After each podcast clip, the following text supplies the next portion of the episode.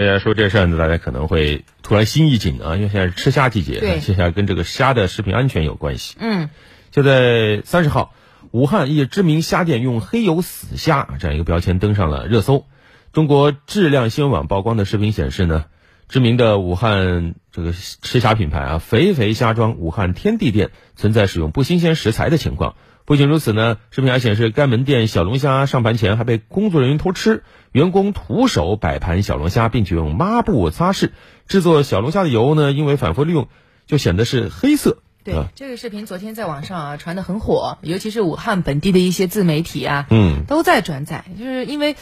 肥肥虾庄啊，确确实是武汉嗯比较有名的，也算是顶流的一家虾店了。那么，针对曝光视频，这个门店后厨的工作人员进行了回应，他说，对于死虾的质疑没有依据，除非臭掉了，否则就可以用啊。这不是回应，是他视频里边说的话。嗯，说如果虾不新鲜，客人吃的时候就很容易察觉，同时也不存在视频当中的厨房偷吃情况，而是师傅在炒出来之后会进行一个试味的动作啊，尝一下这个意思。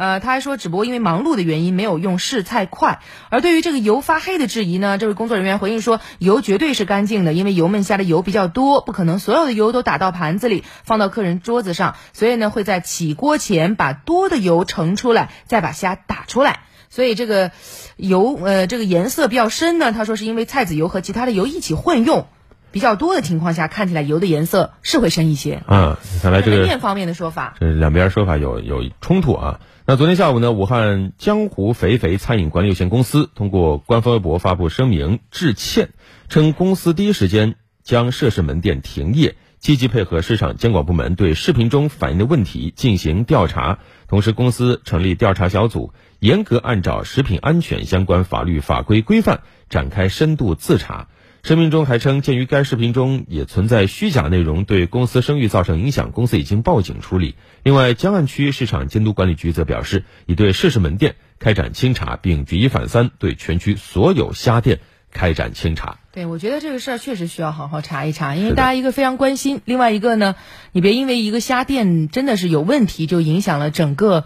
这个怎么说这个大好的做虾子市场。是的，大好的嗯吃虾季节啊！而且刚才这个肥肥虾庄公司方面他说，呃，视频是有虚假内容，嗯呃，到底有没有虚假？我觉得一定是要给公众一个满意的、真实的答复。如果是有虚假，那拍摄这个视频的人他出于什么样的目的？如果说是没有虚假，确有此事，那你这个。呃，你这个店是不是能够举一反三？对视频当中呈现的这些内容，后续会做出一个什么样的整改？别忘了，消费者是会用脚投票的。是的。